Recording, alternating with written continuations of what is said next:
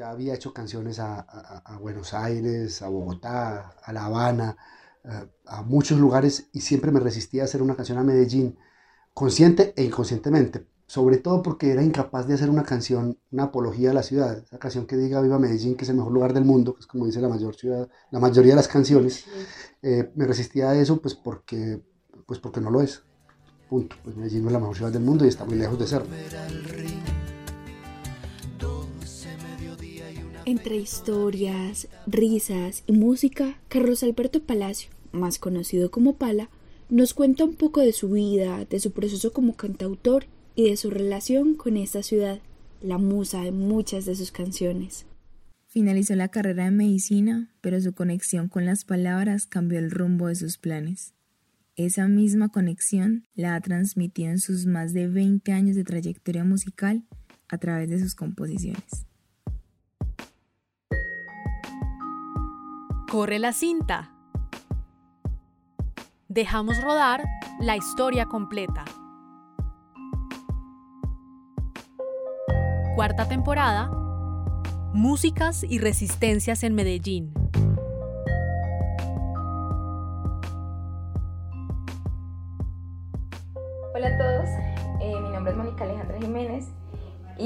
Bueno, hoy nos encontramos con Carlos Alberto Palacio, más conocido como Pala, un cantautor colombiano, ganador del Premio Nacional de Música del Ministerio de Cultura, estudiante del pregrado de Filología Hispánica en la Universidad de Antioquia y bueno, aquí me puedo extender muchísimo más, pero hay algo que me parece particular y es que más que clasificarte como músico, te consideras un escritor de canciones. ¿Cómo es eso? Claro, Mónica, sí, eso tiene que ver más, bueno, tiene que ver tanto con mi historia como con, como con mis gustos. Es decir, con mi historia, porque siempre cuando miro en retrospectiva mi trabajo, yo me siento mucho más cerca de los libros que de las canciones. En mi casa siempre hubo más libros que discos. Y siempre me encontré a esto me refiero cuando, cuando digo que tiene que ver con, con, con, mis gustos, siempre me encontré más cómodo en el terreno de la escritura que en el terreno de la música. Y aunque estudié música, yo me siento feliz cuando tengo que escribir. Entonces, cuando miro mis canciones, me siento, siento que son más un producto de texto que un producto musical. Y sí, me gusta hacer música, pues es mi oficio, pero, pero el acento lo pongo siempre como en la palabra, es lo que más me interesa. Bueno, eres de Yerumal, pasaste la, la, adolescencia acá en Medellín, pero luego te fuiste para Cuba y estuviste pues 12 años fuera de Medellín, ¿cierto? Pues como... En suma, sí, sumando todo el tiempo que estuve fuera de Medellín. Una suma. ¿Cómo fue volver y, y, no sé, como enamorarse de la ciudad y volver a escribir sobre, sobre ella? Esa, esa, es, esa es una historia muy particular porque yo realmente me fui de Medellín odiando a Medellín, diciéndolo a viva voz, jurando en todas las partes que era el último lugar del mundo, bueno, el penúltimo.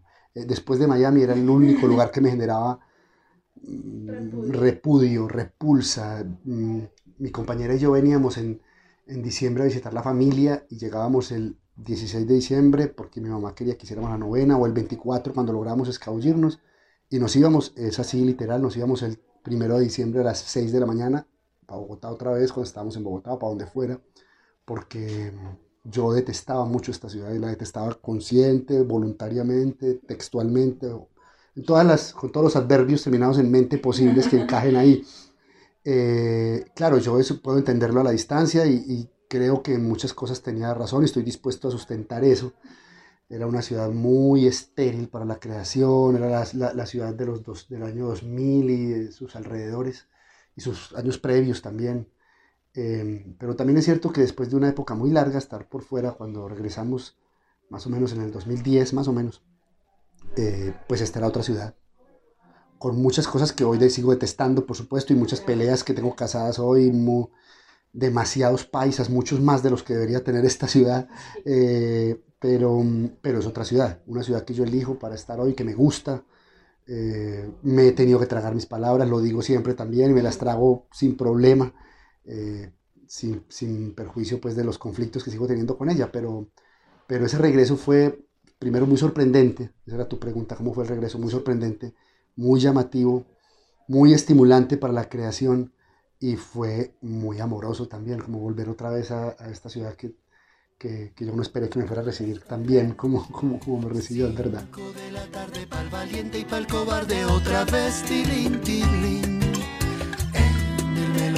Que se llama Medellín.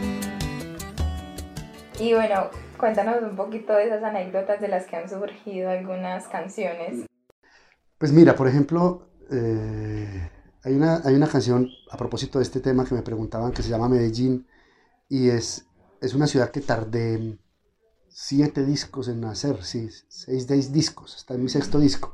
Y ya había hecho canciones a, a, Buenos Aires, a Bogotá, a La Habana, a, muchos lugares y siempre me resistía a hacer una canción a Medellín, consciente e inconscientemente, sobre todo porque era incapaz de hacer una canción, una apología a la ciudad, esa canción que diga Viva Medellín, que es el mejor lugar del mundo, que es como dice la, mayor ciudad, la mayoría de las canciones, eh, me resistía a eso pues porque, pues porque no lo es punto. Pues Medellín no es la mejor ciudad del mundo y está muy lejos de serlo.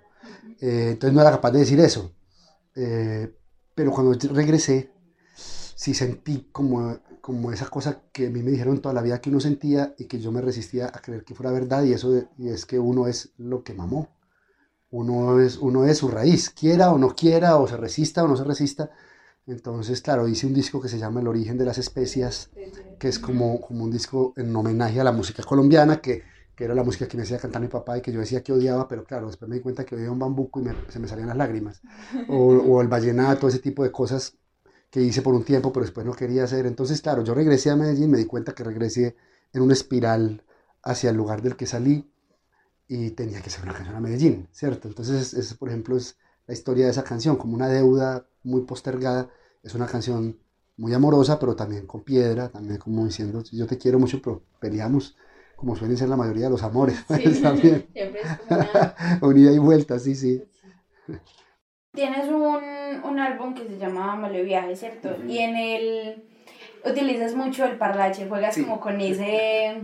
Eso es muy propio de acá, ¿cierto? Entonces, ¿cómo fue ese proceso como de encontrarle valor o apreciar como esa particularidad que, eh, eh, esa historia es una de las historias más amorosas de mi regreso a Medellín. Yo antes de estar viviendo en Medellín vivía en Buenos Aires, eh, antes de este regreso pues vivía en Buenos Aires en Argentina y una de las cosas que me pasó cuando llegué a Buenos Aires fue la siguiente.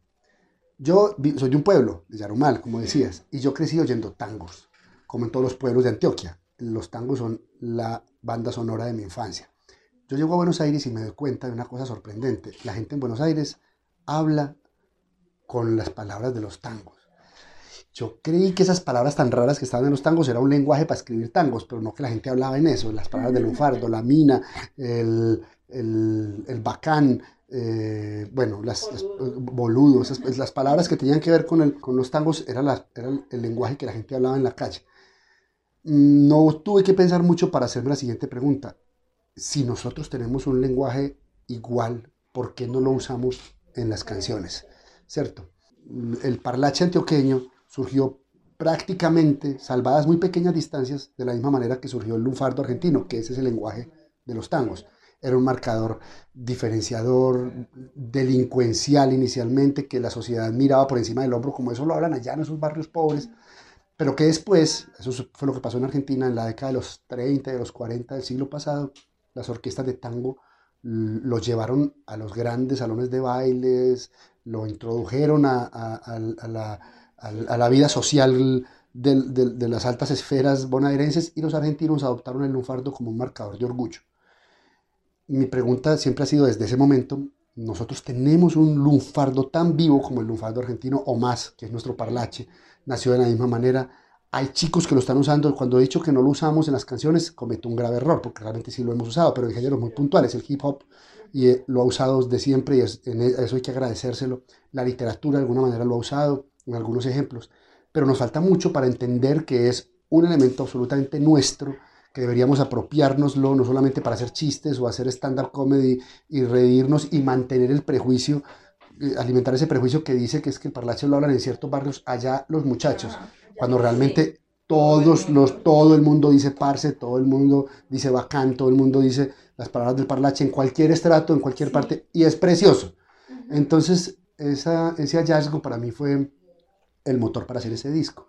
Male Viaje, que era un disco con sonoridades de tango, no es un libro de tango, no es un disco de tangos, es un disco con sonoridades tangueras y escrito en gran parte con, en parlache, esa era la idea, como rescatar o por lo menos poner en el primer plano creativo esa herramienta tan linda que tenemos y que no, y que nos falta mucho por usar. Y por ejemplo, ¿qué pasa con la gente que no es de acá? O sea, a mí me pasa que, bueno, yo no soy de la región antioqueña, pero entiendo parte de tus canciones, pero otras no, porque pues no, no nací aquí.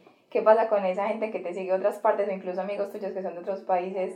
¿Cómo es esa relación entre esa música? Eso, eso es un hallazgo precioso. ¿Vos de dónde sos? De Pitalito, Huila. De Pitalito, de, de Huila del Sur.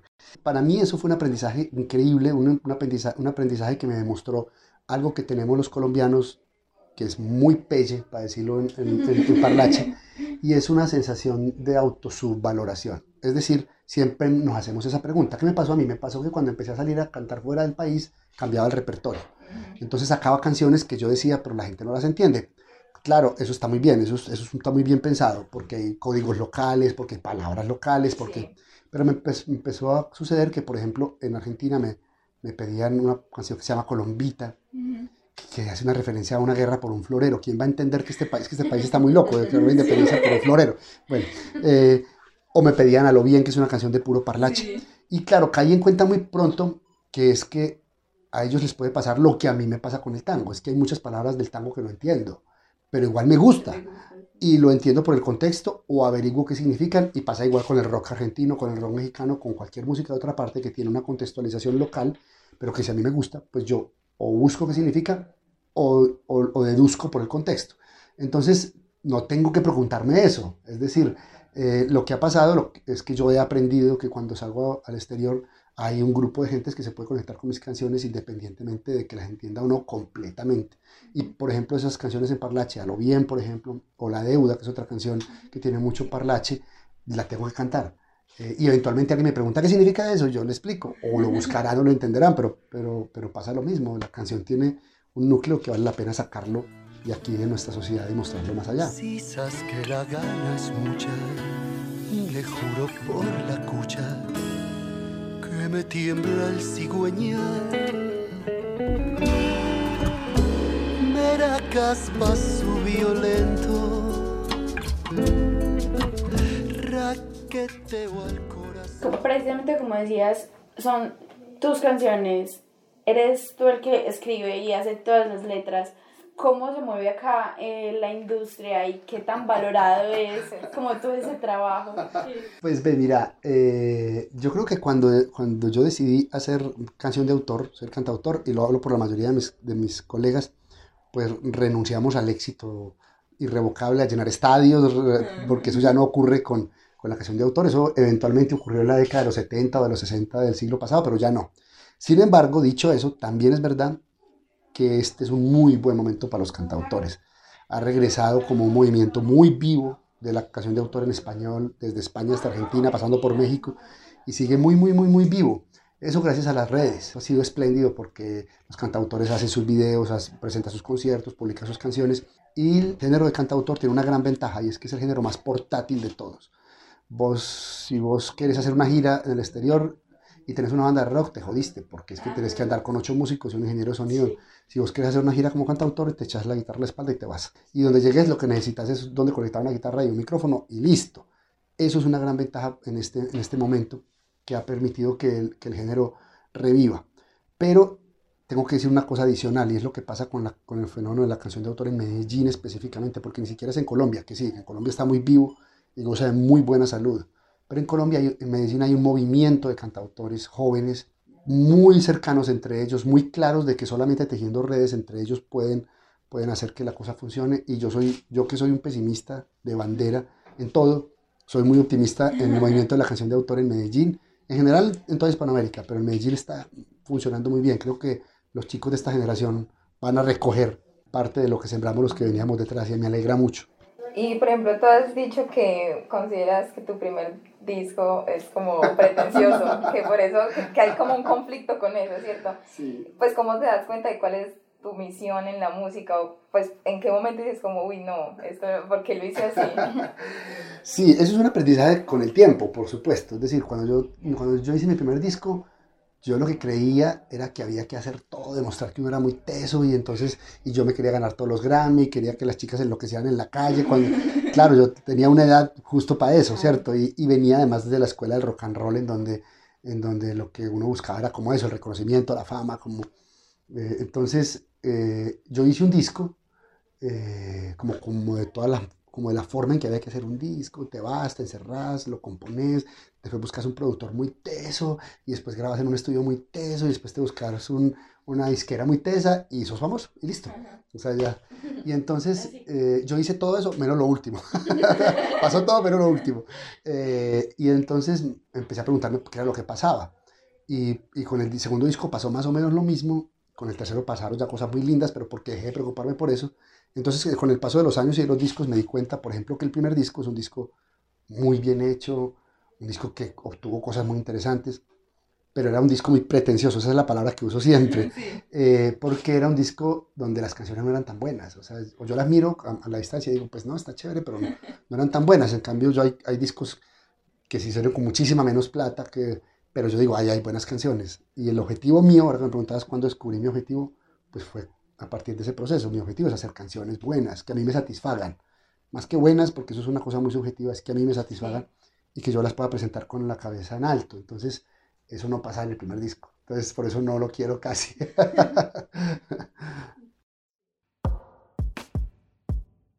Dejamos rodar la historia completa.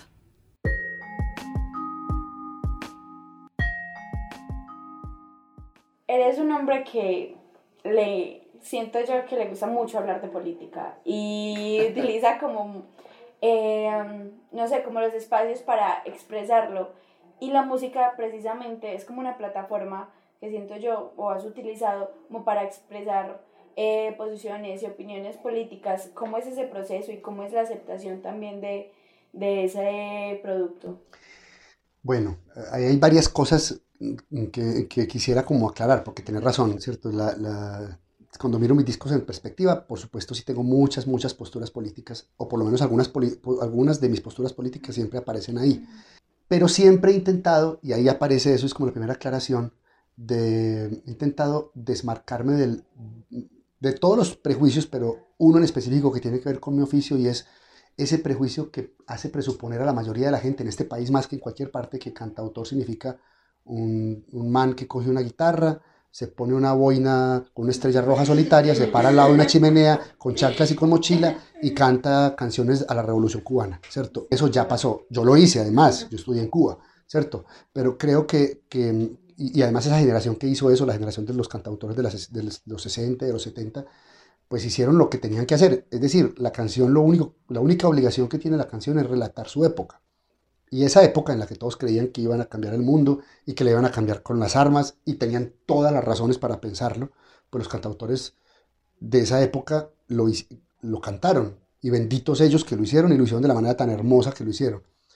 Lo que yo exijo hoy cuando me planto en ese punto es que no me pidan que me ponga la boina y que diga compañeros, patria o muerte, ¿cierto? Yo no digo eso, no quiero decir eso, porque yo ya, ya vi la lucha armada, creo que ese no es el camino, no estoy de acuerdo con eso, yo sí quiero hacer una canción en la que pueda mandar a la derecha asesina de este país al carajo, pero también una canción donde pueda mandar a la izquierda asesina al carajo, ¿cierto? Entonces, lo que exijo es que no me pongan un rótulo antes y no me digan cantautor izquierda, no, no, no, a mí no me pongan ahí. Yo soy cantautor y tengo una postura política para ambos lados y quiero decir otras cosas que no solamente tienen que ver con la militancia partidaria, por ejemplo. Yo tengo otras peleas, tengo una pelea con la Iglesia Católica que quiero seguirla dando y quiero decapitar obispos, eso quiero seguir haciéndolo. Me parece importante, esencial en este país. O, o, o, otras peleas, ¿cierto? Y otras cosas que no son peleas también, ¿cierto? Entonces, sí, en cada disco, digamos, hay canciones que, que tienen, que hablan, con, e, que hablan de eso, que, en las que doy mis peleitas personales que siguen siendo minúsculas y, y pequeñas, y en las que por ejemplo, intento decir siempre que la obligación de la canción no es ninguna. La canción no tiene que cambiar el mundo, ni tiene que hacer feliz a nadie, ni tiene ninguna obligación más que comunicar una cosita pequeña, que es lo que yo pienso, y habrá alguien que se, que se conecte o no. Pues entonces lo político lo tengo ahí más o menos en ese punto donde te decía. Y hablando de esas, de esas letras que tampoco, que no son peleas, digamos, pues obviamente tu música está muy vinculada a la parte sentimental y todo eso y ahí también viene el tema de Pala como escritor, cómo es esa faceta de la poesía y pues sí, de los libros que tienes. Pues mira, sí, eso tiene todo que ver con lo que les decía al principio, que era mi amor por la palabra, ¿cierto? Más que por la música. Entonces, eh, hace algunos años, bastantes años, cuando vivía en Bogotá, comencé a escribir, a estudiar las formas clásicas de la poesía castellana con Andrés Correa, cantautor bogotano, amigo y colega, empezamos a estudiar y a escribir y a hacernos, ponernos tarea y ponernos retos. Entonces empecé a estudiar esas formas clásicas y me enamoré. Un amor irreversible. Pasado los pasando los años, me di cuenta que tenía materiales que había escrito como estudiando, solamente como material de estudio, y cuando vivía en Argentina me hicieron la propuesta de publicarlos. Yo me resistí por mucho tiempo, no porque creyera que fueran malos, no, no, no, no, es falsa modestia, sino porque creía que no eran un libro. Una cosa es un material escrito segmentariamente y otra cosa es un libro. Pero finalmente los publiqué, el libro funcionó muy bien y entonces me di cuenta mmm, de que había ahí una beta que a mí me hacía muy feliz, que era el de la palabra escrita. Fue muy lento también como convencerme de que podía hacer eso, porque, porque yo crecí rodeado de periodistas. No lo digo a ustedes, lo digo siempre, es el oficio que más admiro. Lo admiro, es el que más admiro porque creo que primero es el más versátil, pues puedes hacer mil cosas, eh, es el más imprescindible en, en, un país como este, más que otro, más que la medicina, estoy dispuesto a sustentar eso. Entonces tengo mucho pudor porque las personas que más admiro aquí en mi país, mis hermanas son periodistas, mi compañera es periodista, mis amigos más cercanos son periodistas. Entonces me, me daba mucho pudor acercarme a ese oficio sin tener estudios académicos. Pero eh, será porque me cogieron en, en, en momentos de baja auto, autocensura y, y, entonces tuve una época, por ejemplo, en que tuve una, una columna en un medio digital, ah, en las dos, en las dos orillas, sí. y seguí escribiendo poesía eh, y, y, publicando, y creo que es una cosa que no voy a dejar de hacer. Creo que en gran parte, no creo no, en gran parte por eso es que decidí hacer el pregrado de Filología Hispánica como bueno, esto me gusta a mí, yo no voy a estudiar periodismo, pero quiero estudiar algo que tenga que ver con, el, con las letras y, y, por lo menos profesionalizar ese oficio que vengo diciendo que es el que más me interesa, pero que no he estudiado. Entonces por eso, por eso me vine a la academia.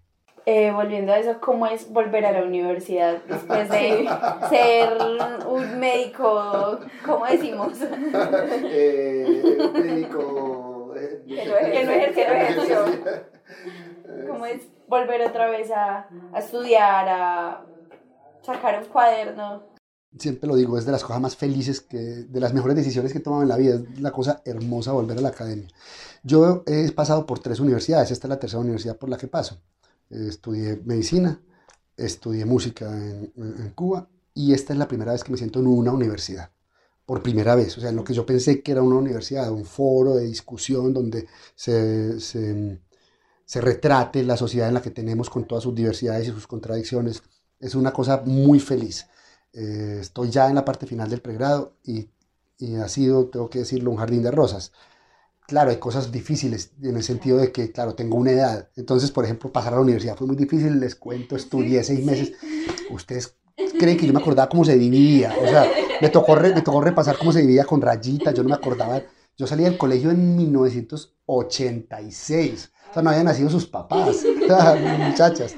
Entonces yo tuve que sentarme seis meses a estudiar el, el, examen de la universidad, pensar en esas cosas tan horribles como si un auto sale de A hacia B a 80 kilómetros, otro sale de B hacia A a 50 kilómetros por hora, ¿cuál es el parentesco entre Juan y Fernando? Pues cosas imposibles, era una cosa horrible. Entonces primero estudiar y después también entender cuando digo tengo una edad, es, lo digo en forma de chiste, pero lo digo también en serio, y es que yo ya no soy capaz ni tengo ganas de trasnochar estudiando. Entonces es como, como ver, como, como conciliar esas cosas para poder hacer un, un, pregrado de manera digna, estar a la altura, pero tampoco enloquecerme porque a esta edad pues tampoco me va a enloquecer estudiando. Ha sido feliz, feliz, feliz y he aprendido una última, una última cosa sobre eso.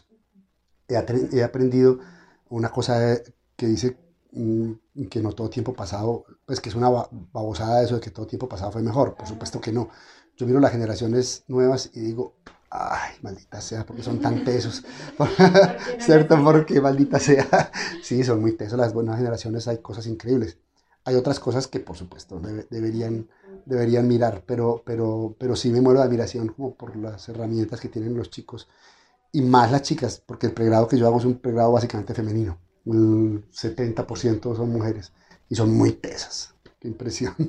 ¿Y cómo llevas esa vida universitaria y esa vida de cantante al mismo tiempo? De que ahora me tengo que ir a otro país, de Yo, que tengo que presentar trabajos finales. Son una combinación de tres cosas. Una, que soy un tipo muy suertudo. Entonces, por ejemplo, Eh, organicé la gira para México el año pasado y pensé que se me iba a enloquecer y que eso iba a ser un problema y que por primera vez me iban a matar los profesores que siempre han sido muy dulces conmigo.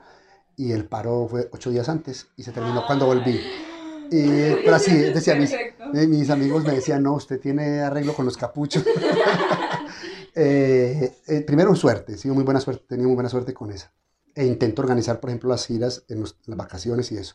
Segundo, que los profes son muy indulgentes, realmente me han tratado con cariño, yo soy, yo soy nerdo, yo soy ñoño, tengo que decir, hago mis trabajos juiciosos y eso. Y lo tercero, el, el, tercer factor que para mí ha sido como importante es ese, no, no angustiarme más de lo necesario. Es decir, porque es que, eh, mejor dicho, cuando yo me metí a estudiar filología tenía esa angustia, claro que voy a hacer, pero tenía el parámetro de exigencia académica de, de medicina, que es otra cosa. Es decir, yo estudié medicina siete años, que era eh, asistencia, tenía que ir a la universidad todos los días, de 7 de la mañana a 6 de la tarde, de lunes a sábado.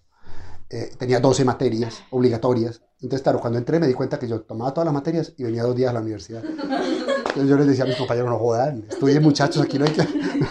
Esa comparación me sirvió porque yo estaba esperando algo muy agobiante, pero era más o menos llevadero y así hasta ahora pues he podido llevarlo bien. Afortunado si entiendes que de aquí ninguno sale sano, entero o vivo y que la vida es el banquete con mantel y no un aperitivo. Bueno, yo creo que por último, ¿con qué esperas que se quede la audiencia de todas esas letras que escribes, de todas esas canciones que componen? Pues, y también, ¿qué le recomiendas a las personas que a los músicos que en ese momento están surgiendo y como cantautores específicamente? Bueno, eh, ¿con qué espero que se queden? No, yo, yo lo que esperaría en el mejor de los casos es que se conecten. Si alguien se conecta con una canción mía y me dice, ah, yo quería decir eso, o dijiste lo que yo quería, está hecho el trabajo por completo. Yo no, no espero nada más de mis canciones, eso, eso ya es un triunfo completo. ¿Qué les diría? Es muy difícil como ponerme en la situación de la, del consejero, pero pero sí algo que les diría a los muchachos. Y es lo siguiente. Mm, Germán Hess decía que el grave problema de la, de la juventud es la excesiva valoración del segundo. Y yo estoy completamente de acuerdo. Se me acercan muchos muchachos y me dicen, Pala, es que yo me quería dedicar a la música y esto es muy jodido. Yo me dediqué a la música, tomé la opción por la música, por la canción y, y no he podido, esto no funciona, no entra la plata, es muy, muy difícil. Y yo les, eh, les pregunto, bueno, ¿cuánto hace que te dedicas a esto? No, no, dos años dos años. El grave problema de los reality, que yo los defiendo mucho, no es que sean televisión basura o televisión para divertirte y no pensar, eso ha existido siempre. Yo cuando llego a mi casa siempre digo eso, yo no quiero ver cinearte, yo necesito ver chumbimba, películas en las que la gente se mate, no haya que pensar, yo, no, yo, necesito, necesito películas de Bruce Willis, eh, eso es lo que yo necesito ver, porque todo el día estoy pensando en literatura, o sea, eso tiene que existir siempre. El problema de los reality no es que, no es que, no es que sean ese tipo de televisión, es que le han vendido a las nuevas generaciones una cosa nefasta. Y es que el éxito, primero, les han, han hecho confundir éxito con, con fama, son dos cosas completamente distintas, y les han dicho que eso se alcanza en seis meses. Y eso es mentira. O si se alcanza en seis meses, en seis meses se pierde. Eh, lo que yo les digo siempre a los muchachos es esto, vivimos en una sociedad que acepta perfectamente lo siguiente que si vas a estudiar medicina, arquitectura, derecho o ingeniería, le dediques a esa carrera 12 años, porque medicina pasa eso, digamos, estudias pregrado de 7 años, después haces un año de experiencia 8, un rural son 9, después haces una, una, especialización en 3 años, que son 12 años. Y la gente le parece muy normal dedicarle a la medicina 12 años antes de pedirle plata a la medicina o dedicarle 11 años a la arquitectura antes de pedirle plata a la arquitectura, o estamos completamente de acuerdo en que eso es normal. Nadie le va a pedir a la arquitectura plata antes de que le dediques 10 años de preparación. Pero ¿por qué le pedimos eso a la música? ¿Por qué le pedimos a la música que nos dé plata en dos años? Porque crecimos pensando que funciona así. No, yo no he visto, yo trabajé con un ingeniero de sonido argentino, Eduardo Vergallo, que trabajó con Soda Stereo, con Cerati, y Eduardo me decía una cosa que todavía recuerdo hoy. No conozco a ningún músico que sea bueno y haya persistido y no haya triunfado. Eh, todos los que eran buenos y persistieron alcanzaron el éxito, todos, porque es que es un oficio como cualquier otro. La, música no es ni más, ni mejor ni peor que, la, que el que talla madera o que el médico, y lo digo por conocimiento, o que el arquitecto o que el que estudia literatura. Habrá oficios que por supuesto tendrán más o menos dificultad, pero yo creo, y los ejemplos los tengo todos, que si vos le dedicas a la música ocho años para capacitarte, dos para más o menos meterte en, el, en lo medio y dos años más para consolidarte, vas a poder vivir de la música sin problema, pero hace eso. O sea, no hagas lo que te dice la voz o, o, la voz kids. Pues es, es, como esa, ese sería el consejo. Me extendí mucho, pero... Me pues como otra cosita es, dices que la, la fama no es igual éxito, y sí, son muy diferentes. Para vos, ¿qué es el éxito? Bueno, el éxito, voy a hablar en primera persona, listo. Yo soy un tipo que no conoce a nadie, soy cero famoso, pues, eh, pero yo sí me considero un tipo exitoso. Digamos, ¿qué hago yo? Hago un disco y puedo hacer, todos los años hago una gira por México, otra por España, otra por Argentina, voy y hago teátricos, pues, no lleno estadios pero en México hago ocho conciertos en teatros de 300 personas. ¿Qué más quiero? O sea, yo, muchacho de Yarumal, pues, ¿qué le voy a pedir a la vida? Es eso, es poder vivir de mi oficio, vivir de mi oficio dignamente, hacer planes a partir de mi oficio, no tener que abrir un consultorio, por el amor de Dios, dedicarme a la medicina, no tener poder en que, que, el carnet de medicina solamente me sirva para entrar a la bolivariana a usar la piscina, ¿cierto? No más, no sirva como, como egresado, pero para nada más poder hacer lo que me gusta en la vida, vivir de eso dignamente. Eso es éxito, pero éxito con mayúscula, con negrilla y resaltada. Es eso, poder vivir eh, dignamente de mi oficio. Creo que eso es, ese es el éxito. Bueno, Pala, muchísimas gracias por aceptar esta invitación a, conversar un rato. Sí, fue un placer estar aquí conversando un rato y bueno, les recordamos que aquí estuvo Mónica Alejandra Jiménez y María Gisley Alzate. Hoy estuvimos con Carlos Alberto Palacio, más conocido como Pala, y eso es todo por hoy. Muchas gracias, chicas. Corre la cinta es una idea original de Daniela Nao y quien les habla, Luisa Fernanda Orozco. Nuestros editores generales son Alejandro González Ochoa y Sara Mesa Pérez.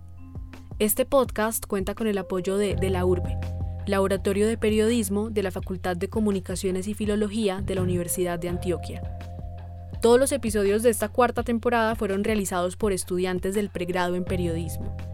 Puedes seguirnos en redes sociales como arroba corre la cinta y escuchar nuestros demás episodios en Spotify, Evox y SoundCloud.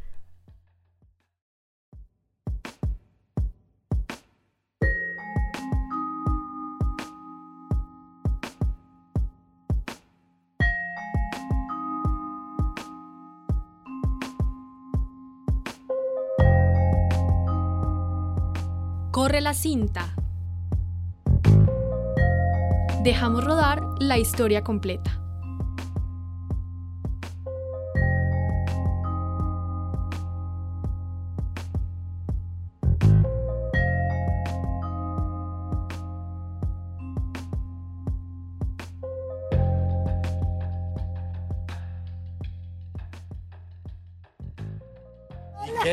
Estamos en Suiza, señora. Estamos en Medellín, Colombia.